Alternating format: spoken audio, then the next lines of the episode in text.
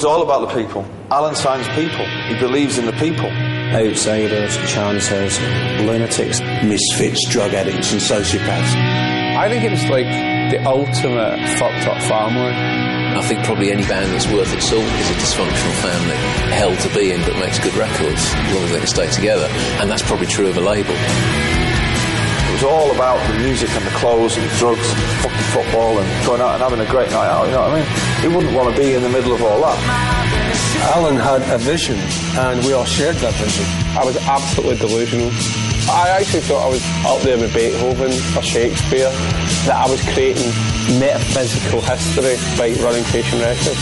None of them had been involved in record companies before, they were making it up as they went along. It was just the best label. Probably one of the top 10 labels in the last 50 years. We never really thought about the money.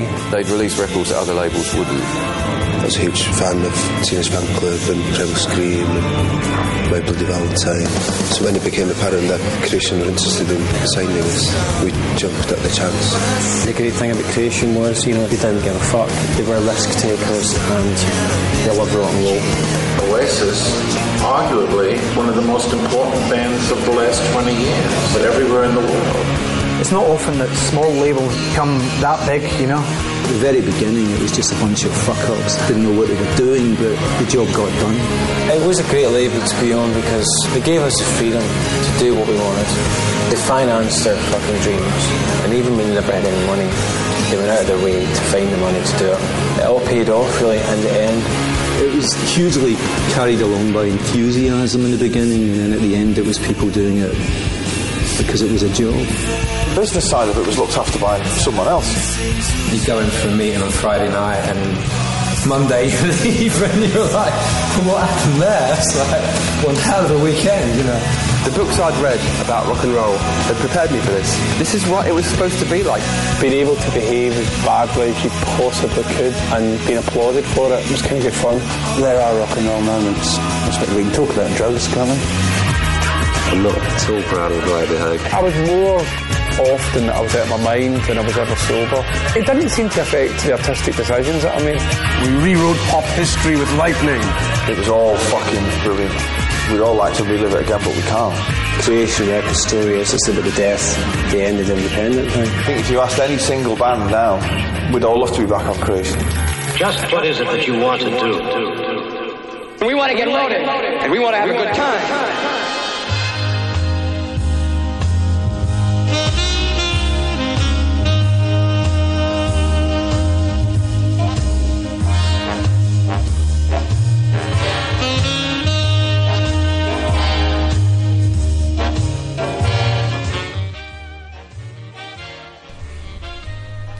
Estás escuchando 10 historias, 10 canciones, la historia detrás de la música, la historia detrás de las canciones, tu programa de radio musical favorito.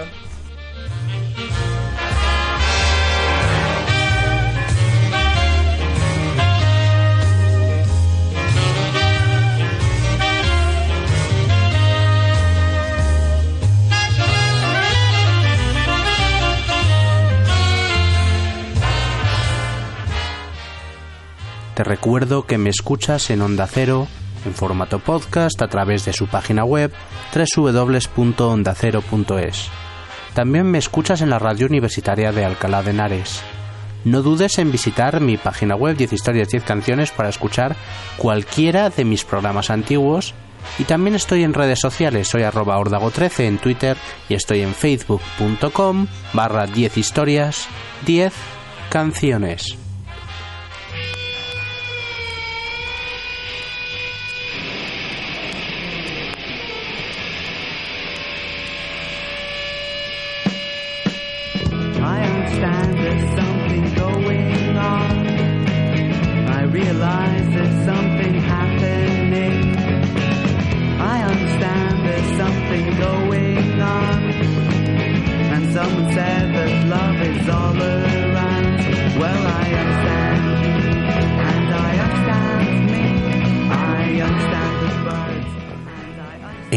1983, un chaval de Glasgow llamado Alan McGee y que llevaba tres años viviendo en Londres, decide montar con sus amigos Joe Foster y Dick Green una discográfica a la que llamaron Creation Records.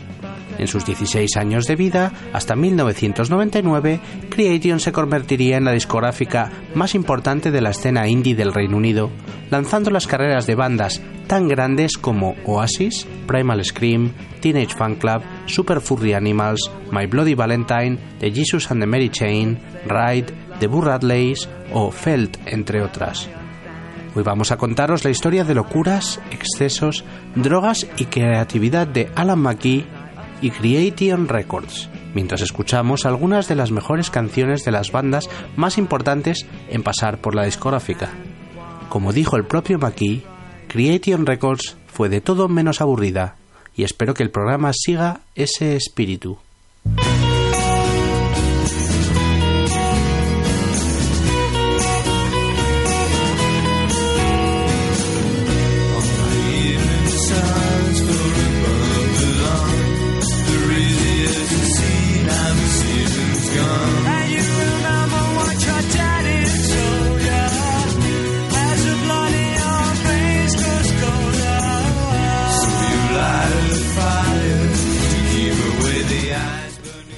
McKee nació un 29 de septiembre de 1960 en East Kilbride y creció en la vecina Glasgow.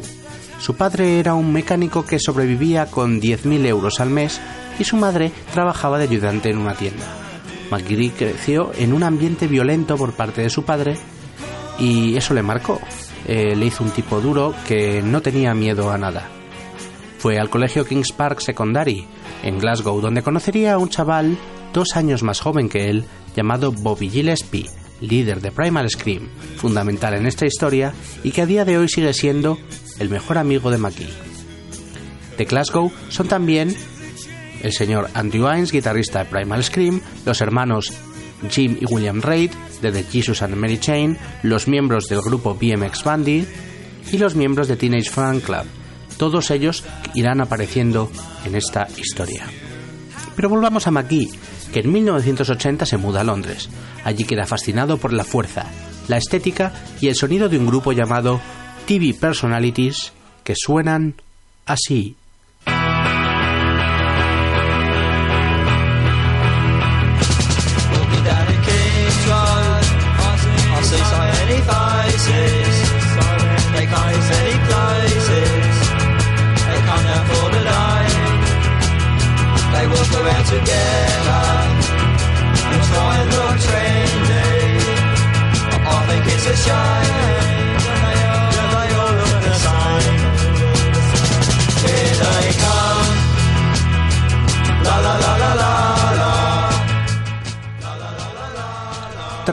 Ese shock mental decide montar su propio grupo Laughing Apple junto a Andrew Hines, Joe Foster y Dick Green.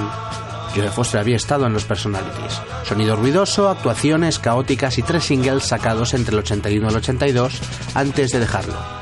Pero la vida de Alan era la música. El grupo, lejos de morir, cambió de nombre a Biff Bang Poe en 1983. El título de una canción del grupo de culto de los 60, de, un grupo de culto de los 60 británico llamado The Creation. La canción Biff Bang Poe suena así.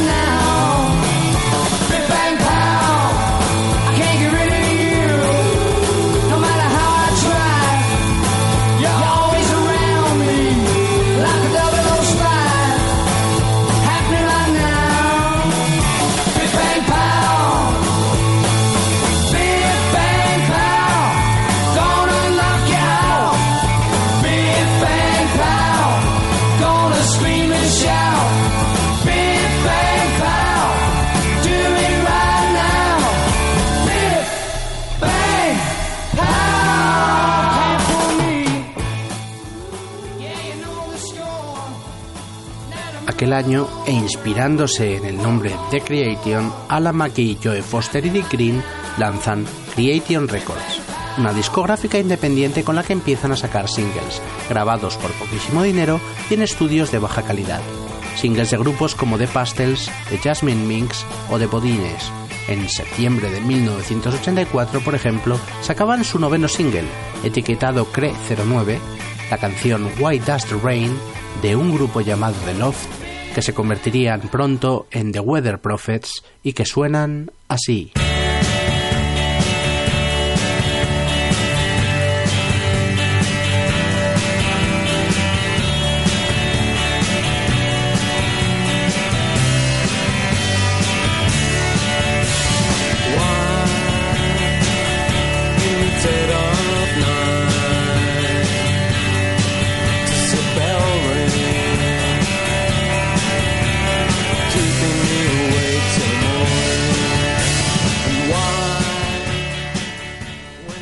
En total son 333 singles y más de 200 discos de estudio y recopilatorios a cargo de 69 bandas.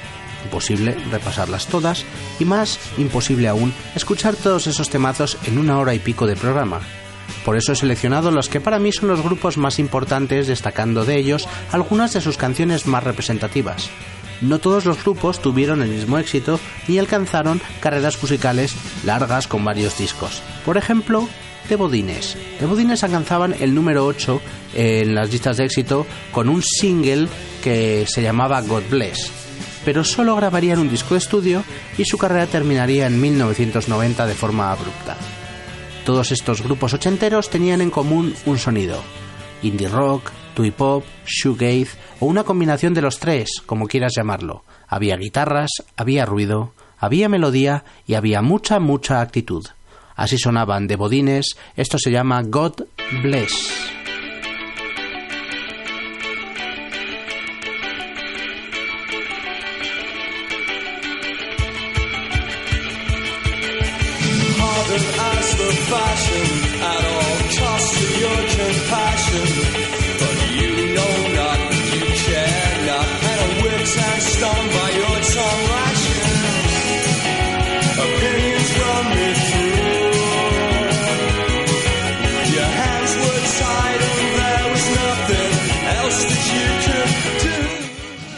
Hemos abierto el programa con el tráiler de tres minutos del documental Upside Down, publicado en 2011, que cuenta a la perfección la historia de Creation Records y que ha sido la fuente principal de información para este programa. Tras esta larga introducción, una historia como la de Alan y Creation Records la merecía, vamos a hablar del primer grupo de los 10 que escucharemos enteros, los apabullantes de Jesus and Mary Chain, un grupo formado en 1983 por los hermanos Jim y William Reid, y que en sus dos primeros años contaba con Bobby Gillespie como batería. Este grupo de Glasgow sacó cinco discos entre el año 85 y el 99 antes de separarse. En la actualidad se han juntado de nuevo para realizar giras y festivales, pero sus inicios fueron en Creation Records, con la que solo sacarían un single, pero qué single, la ruidosa y pegadiza Upside Down. Con la fuerza de ese single consiguió Alan McKee que el grupo firmara con Warner Records, una multinacional, mientras él siguió siendo el manager del grupo un par de años o tres más. La pasta que ganó con ese acuerdo sería esencial para la supervivencia de Creation Records. Así sonaban en, su primer single, en este temazo apabullante. Ellos son The Jesus and Mary Chain, Upside Down.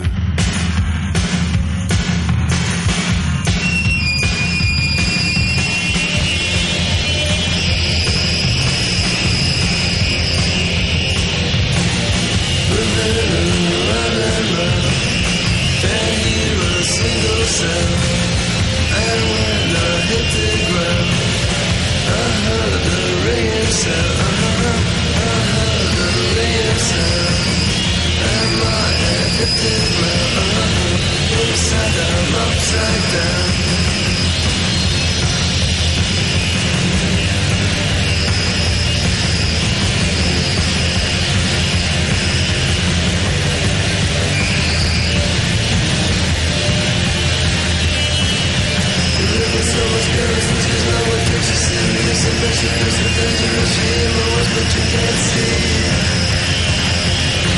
And if you the devil that you run around by yourself Your life is like a It doesn't matter to me. Doesn't matter to me Doesn't matter to me.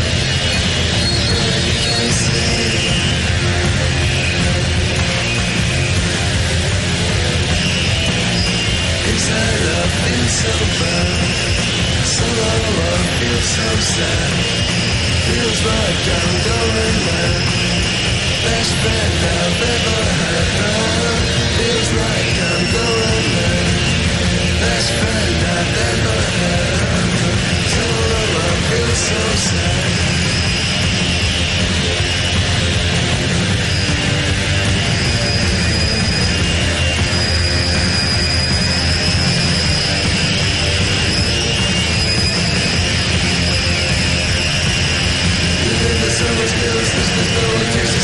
Serious and dangerous, the you but you can't see.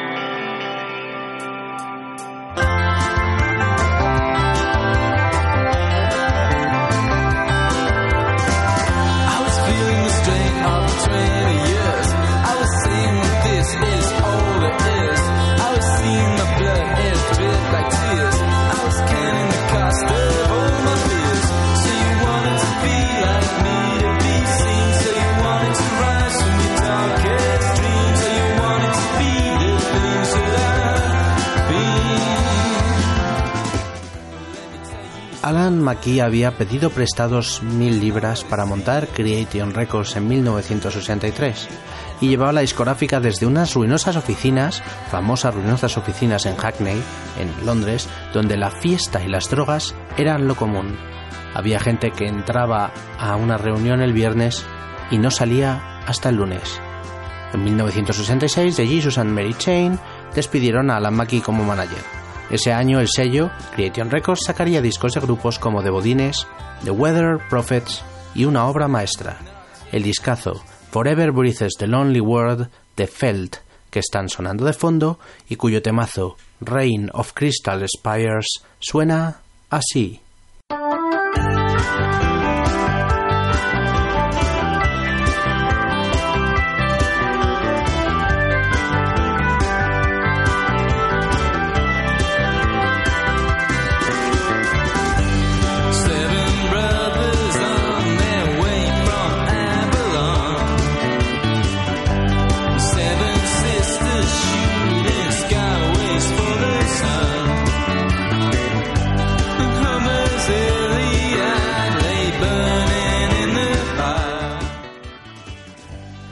Felt fue un grupo montado por el cantante y compositor Lawrence en Birmingham en 1979. Su meta era crear 10 discos en una década y después disolverse. Y eso hizo. Para Creation Records sacó 5 discos, muchos, la verdad, entre 1986 y 1988. Era un músico prolífico, con, en esa época con el señor Martin Duffy como teclista, que está muy presente en las canciones, como estáis escuchando.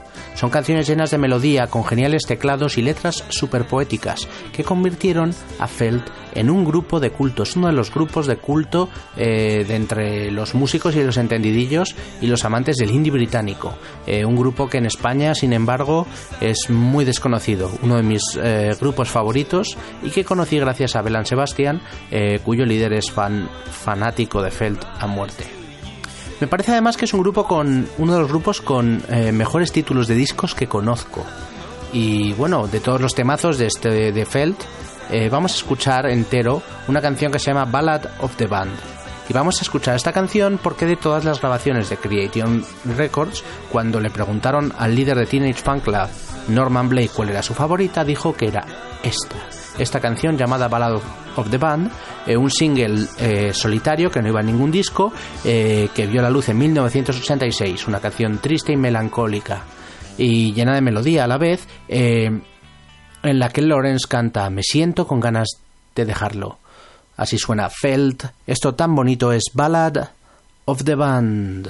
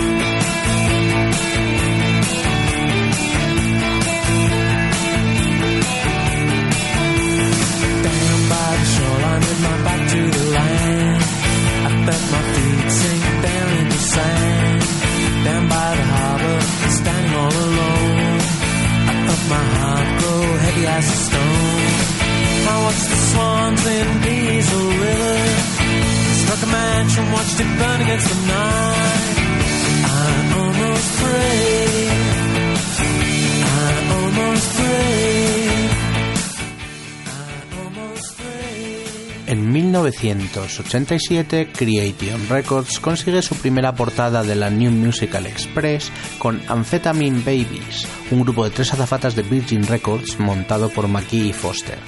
Un año más tarde, en 1988, dos bandas, grandes bandas, llegarían al sello y sacarían sus discos de debut, My Bloody Valentine de los que hablaremos más adelante y House of Love, que suenan así.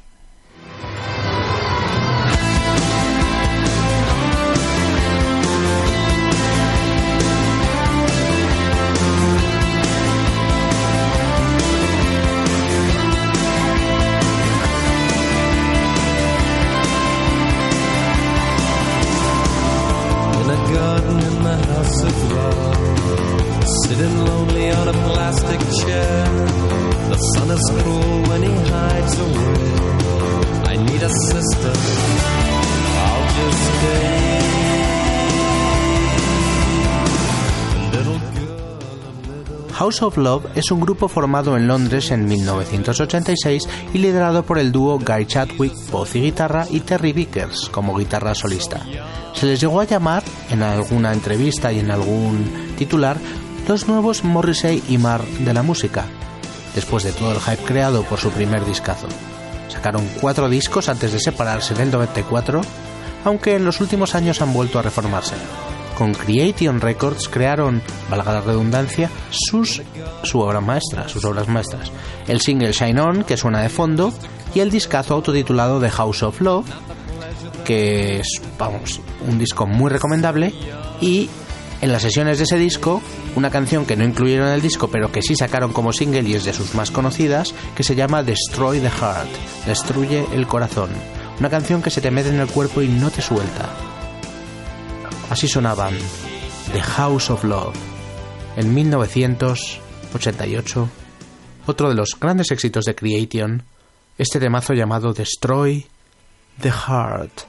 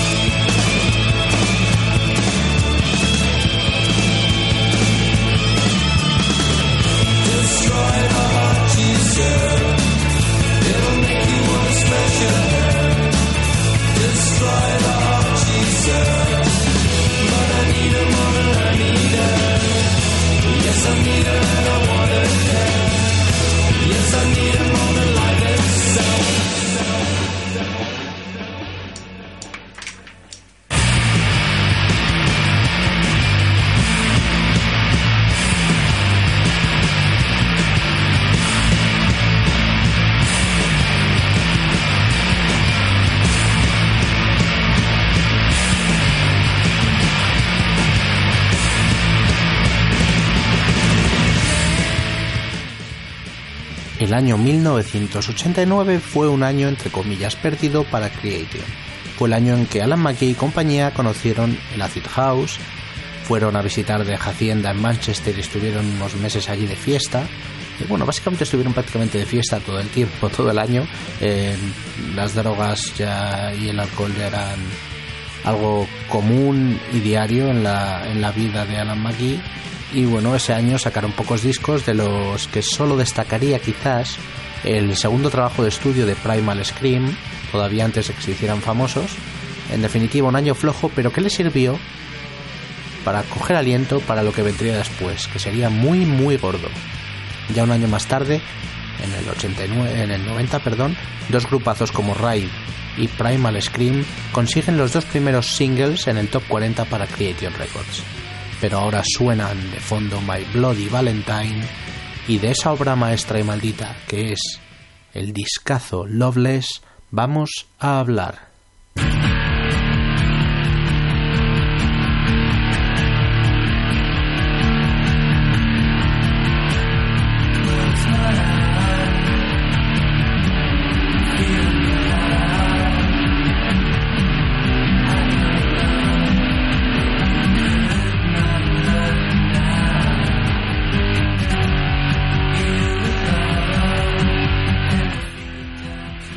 My Bloody Valentine son un grupo formado en Dublín por Kevin Shields, Colm Ociosoy, Blinda Blucher y Debbie George.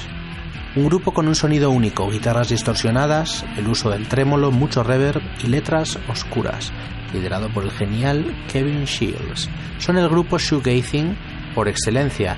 El shoegazing, que vengo hablando de él a lo largo del programa, es un estilo de pop rock guitarrero eh, que se caracterizaba porque la poca expresividad de, los miembros del grupo en el escenario que parecía que estuvieran tocando mirándose los, los zapatos y bueno, canciones de mucha intensidad.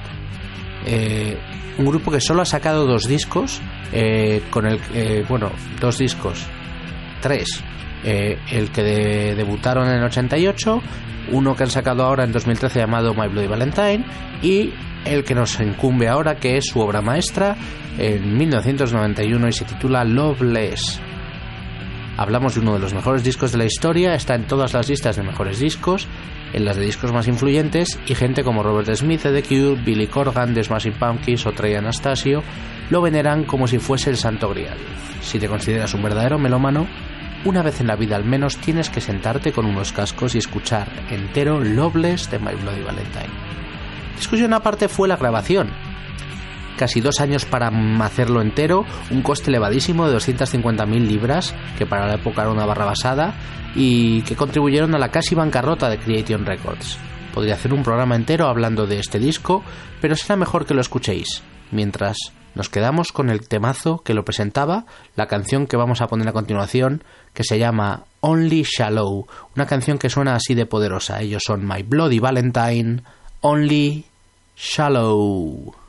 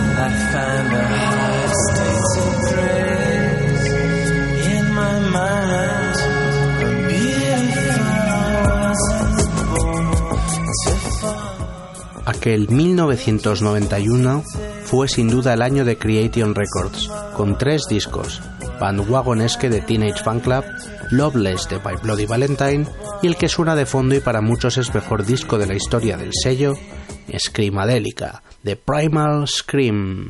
Just what is it that you want to do? Well, we want to be free. We want to be free to, to do what we want to do. And we want to get loaded. And we want to have a good time. And that's what we're going to do. Well, when, baby? Let's go. We're going to have a good time. We're going to have a party.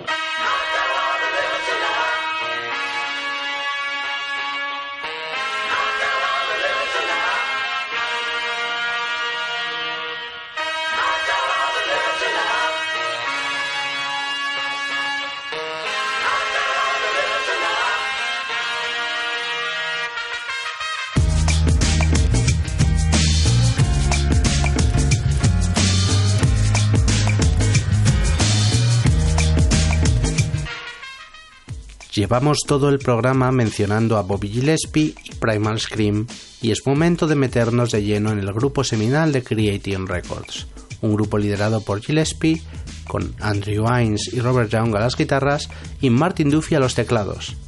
Un sonido que mezcla acid house, electrónica, rock, pop y gospel.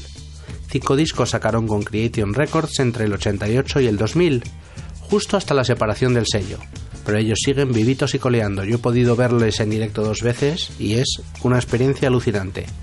El mejor de esos discos es sin duda la obra maestra Screamadelica. Eh, canciones como Loaded, que suena de fondo, que fue la canción con la que el grupo empezó a sonar muchísimo en las radios en finales del año 90, principios del 91. Eh, Higher Than the Sun, que es la que hemos escuchado antes, que es eh, para muchos la mejor canción del disco, con la que se metieron a la crítica en el bolsillo. Pero a mí me conquistaron con el single y primera canción eh, del disco realmente, del tracklisting del disco, una canción que se llama Moving On Up y que vamos a escuchar a continuación, una canción que tiene mucho de gospel, que parece que estuvieras ahí en éxtasis escuchándola. Es un disco que es un viaje, es un puro viaje psicodélico, música muy, entre drogadicta, bailable y mística. Eh, fantástico Gillespie, fantástico los, los Primal Scream en, este, en esta obra. Y bueno, otro disco que recomiendo escuchar entero y del que hoy vamos a rescatar, como ya he dicho antes, este genial Moving On Up. Ellos son Primal Scream.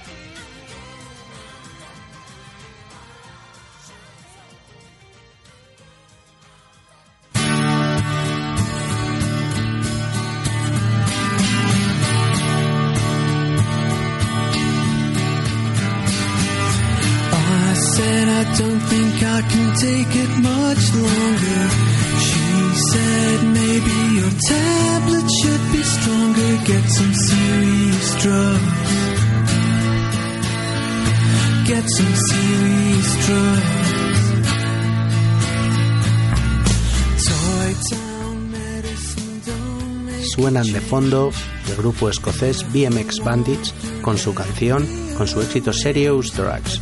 En 1992, los excesos con las drogas, el descontrol con el dinero y el elevadísimo coste de los discos de My Bloody Valentine y Primal Scream habían dejado la discográfica al borde de la bancarrota. McGee se vio obligado a vender el 49% de la misma Sony Records. Eso sí, sigue manteniendo el otro 51% y absoluta libertad creativa, como demuestran los discazos que estarían por llegar.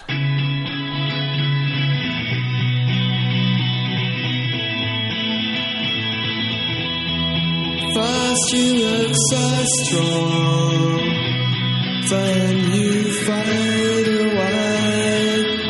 The sun will blind my eyes. I love you anyway.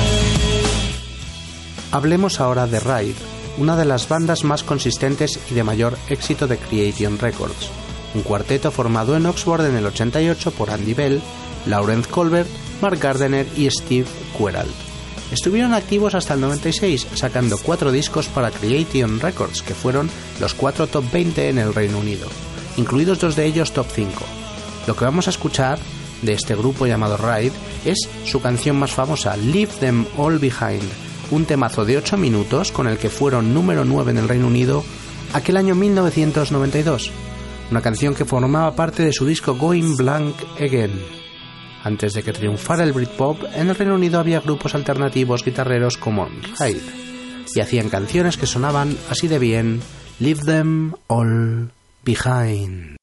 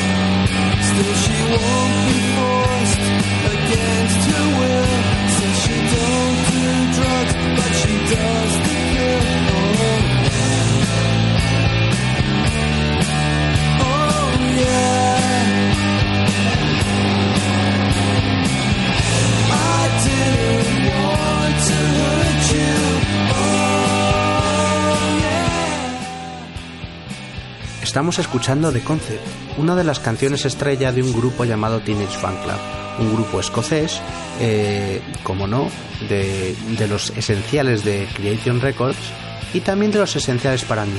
Estamos hablando quizás de uno de mis grupos favoritos en conjunto de toda la discografía de este genial sello de, que dirigía Alan McGee en los 80 y 90 que hoy estamos repasando.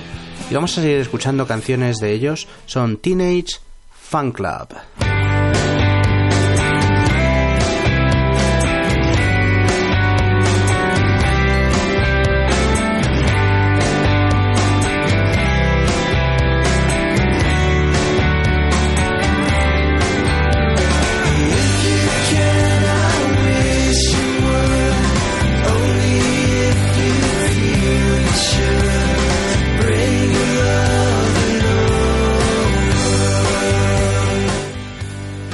Formado en Glasgow a finales de 1989 y muy peculiar.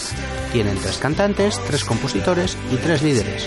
Norman Blake, guitarra y voz, Raymond McKinley, guitarra y voz y Gerard Love, bajo y voz. En todos los discos hay canciones de los tres y cada uno canta la voz principal en sus temas.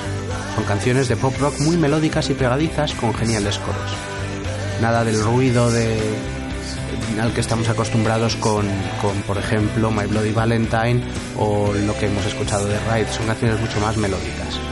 Eh, sacaron cinco discos para Creation Records entre el año 91 y el 97 y dos de ellos entraron en el top 10 de ventas y británico. Tenían un montón de temazos para elegir de ellos, pero me he decidido por una canción de Gerard Love del disco Grand Prix del 95, un temazo alegre y guitarrero llamado Sparky's Dream que me pirra. Se trata de una canción perfecta, una canción redonda que pude escuchar durante horas. Ellos son Teenage Fan Club, Sparky's Dream.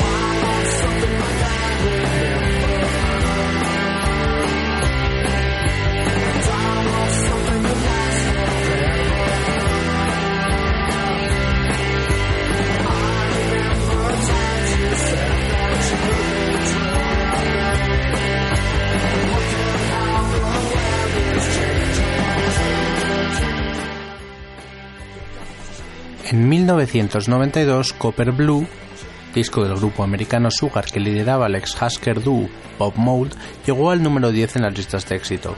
Canciones como Changes, que suena de fondo, tuvieron la culpa. Otro gran disco a cargo de Creation Records. En 1993, a finales, Creation Records se mudó a unas oficinas en Primrose Hill, mucho más pijas, pero el desfase siguió presente. Las drogas estaban dentro de todos los, bueno, prácticamente todos los que trabajaban ahí. Y en 1994 eh, el jefe de la nave, el capitán Alan McKee, tocó fondo, cuando una sobredosis casi acaba con su vida. Desde entonces tuvo que calmar los excesos y perdió con ello parte de su fuerza. Pero la discográfica seguía viva. Nos vamos a ir a 1995. La canción que más sonó en las radios británicas aquel año la firmaba un grupo llamado The Burr Radleys y su discográfica era, como no, Creation Records. Just drop me here, I can find my way clear back to my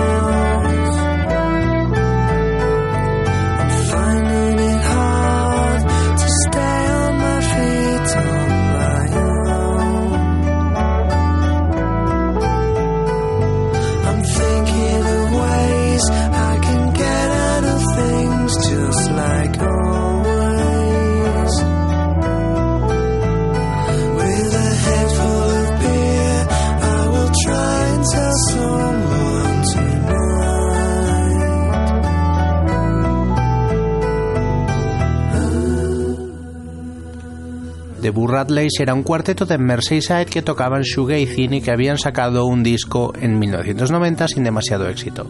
Ficharon con Creation Records y alcanzarían, eh, pues sí, gran éxito como uno de los grupos del movimiento Britpop por excelencia. Sacaron cinco discos entre el 92 y el 98.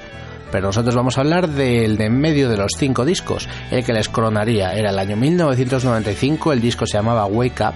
Con él alcanzarían el número uno en las listas británicas gracias a un single llamado Wake Up Boo. El single solo fue número 9, pero fue la canción más radiada aquel año. Y así suena esta alegre canción de pop barroco llena de coros. Ellos eran de Boo y esto se llama Wake Up. Summer's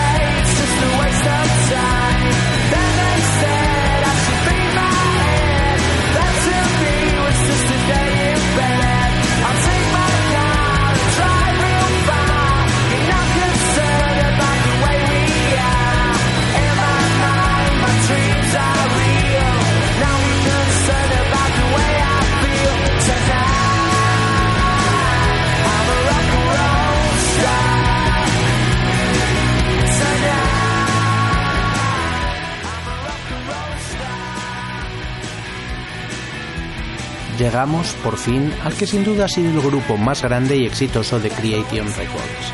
Estamos hablando, como no, de Oasis, una banda formada por Liam Gallagher en 1991 junto a Paul McGuigan, Paul Bonhead y Tom McCarroll.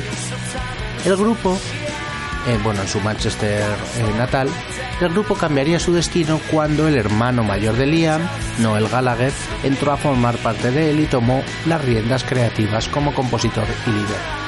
Noel Gallagher es uno de los mejores compositores que ha dado la música en los últimos 20 años. Bueno, el grupo, con Noel eh, ya en el barco, estuvieron todavía dos años luchando hasta que la suerte llamó a su puerta. Era el año 1993 cuando viajaron a Glasgow para tocar en cuatro o cinco canciones en una, noche de conciertos en el mítico local de, conciertos de Glasgow de King Stud Wawahat. Justo aquel día entre el público se encontraba Alan McLean. Estasiado por lo que vio, por la actitud de los dos hermanos sobre el escenario y por las canciones, se lanzó tras el concierto y les ofreció un contrato. Unos meses después, el grupo se encontraba en Londres firmando con Creation Records. Y el resto es historia.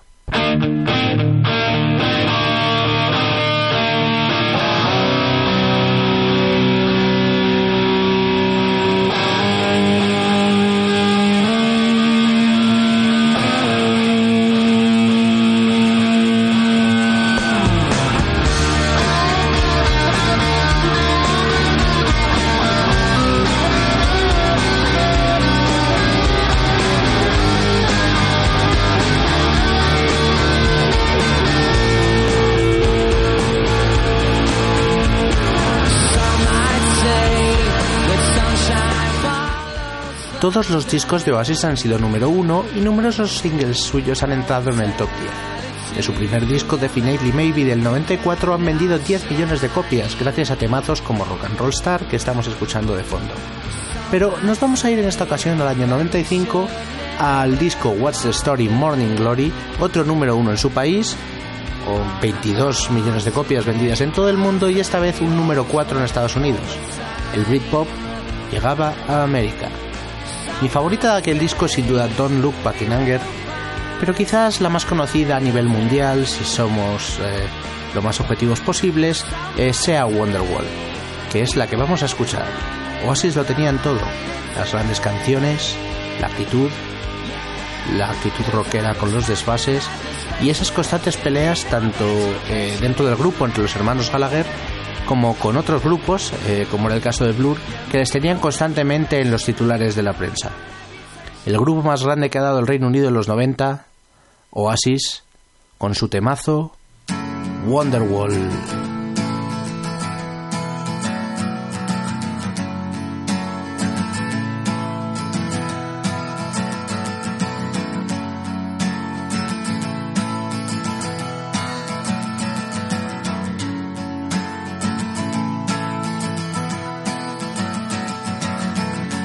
Today is gonna be the day that they're gonna throw it back to you.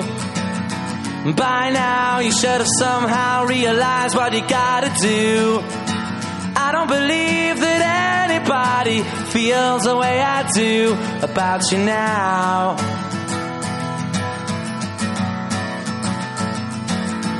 Backbeat, the word is on the street that the fire in your heart is out. Sure you've heard it all before, but you never really had a doubt. I don't believe that anybody feels the way I do about you now.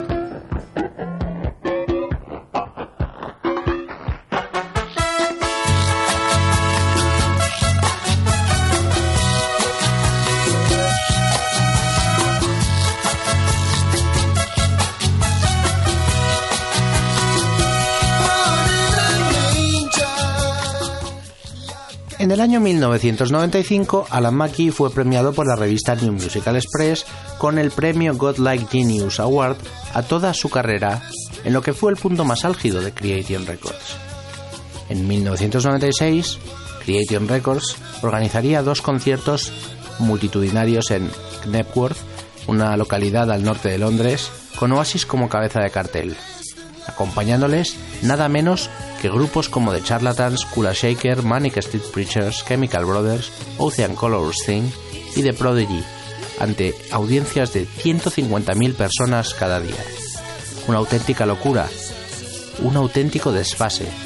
Tenían una, una zona VIP gigante, eh, bueno, el, el desparrame en cuanto a drogas en este festival debió de ser algo loquísimo en la zona VIP y fue al parecer un- unos conciertazos, una especie de medio festival gigante, me hubiera encantado estar.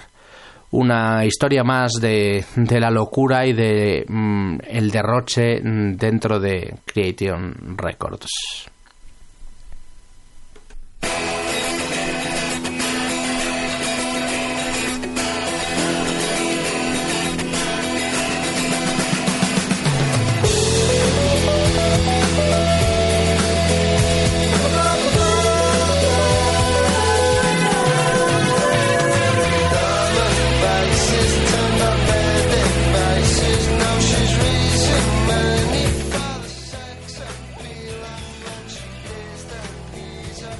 Pero vamos a despedirnos hablando del último gran grupo descubierto por Creation, los galeses Super Furry Animals.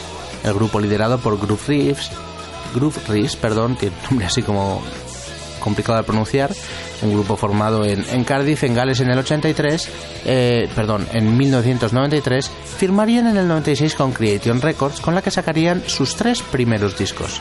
Sonidos Britpop mezclados con psicodelia y el buen hacer de Rhys como cantante y compositor. En aquel delicioso debut, en aquel disco del 96 llamado Footsie Logic, se encontraba la canción que vamos a escuchar, Something for the Weekend. Y con ella nos vamos a ir despidiendo. Era una de las grandes canciones del Britpop.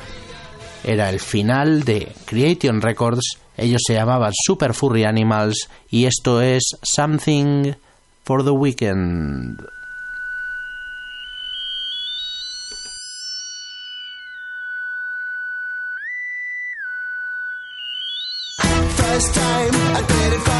Of it. Stuck around the back of my tongue and then swallowed it. Second time, things are getting easier. Pull me down this way, it's getting easier. Third time lucky, made me feeling fuzzy. Oh my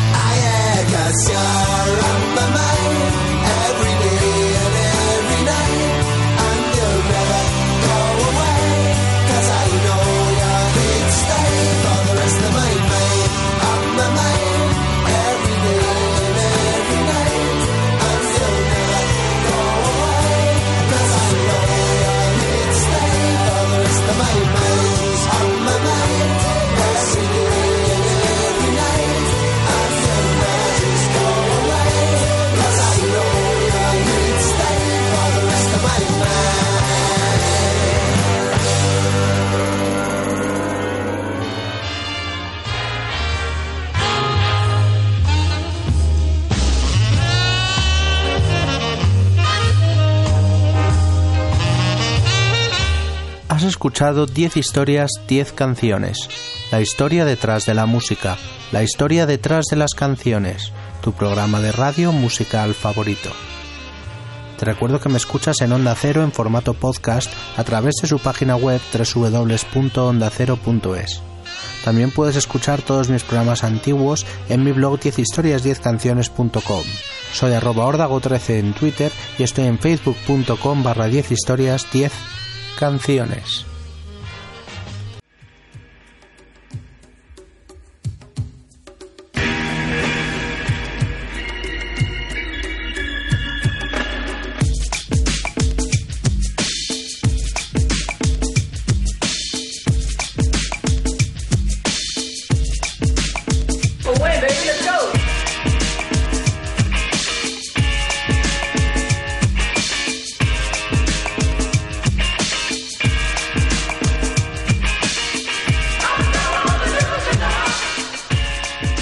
Historia no acaba ahí.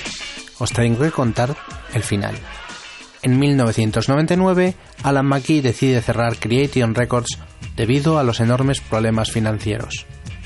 El último lanzamiento del sello fue el disco XTRMNTR de Primal Scream a finales de ese mismo año. Tras el cierre del sello, Joe Foster seguiría al frente de la pequeña discográfica Revola. Y por su parte, Dick Green montaría otra discográfica independiente, Wichita Records. El grupo Oasis siguió sacando discos hasta su disolución en 2009. Todos ellos fueron número uno en el Reino Unido. En 2010, Danny O'Connor dirigió el documental Upside Down, la historia de Creation Records, en el que nos hemos inspirado para este programa. Hoy en día, grupos como Teenage Fan Club o Primal Scream siguen girando por todo el mundo. Además, en los últimos años hemos visto el regreso de bandas que se habían separado, The House of Love, The Jesus and Mary Chain, My Bloody Valentine o más recientemente Ride. En cuanto a Alan McKee, Alan McKee ha estado ocupado desde, desde vamos, es un, un ser inquieto. Ha estado haciendo de todo. Nada más eh, cerrar Creation Records, montó un sello llamado Pop Tones que duró hasta 2007. Fue bloguero del periódico británico The Guardian durante más de cuatro años. Ha actuado ocasionalmente como DJ. Se ha dedicado a criar a su hija y más recientemente ha montado un tercer sello discográfico independiente como no llamado 359 Music. Está claro que tiene un imán para el talento. Desde los 2000, algunas de las bandas que han pasado por sus manos os suenan, son The Libertines, The Hives o Las Vegas, entre otros. Esta ha sido la historia de Alan McKee y la mejor discográfica indie del Reino Unido, Creation Records.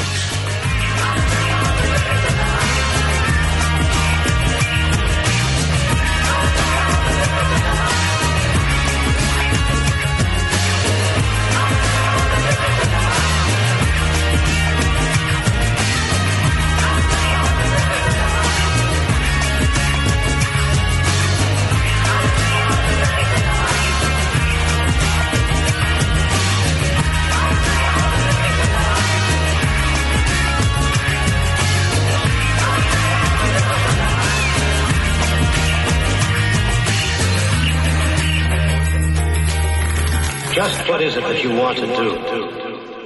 And we want to get loaded. And we want to have a good time.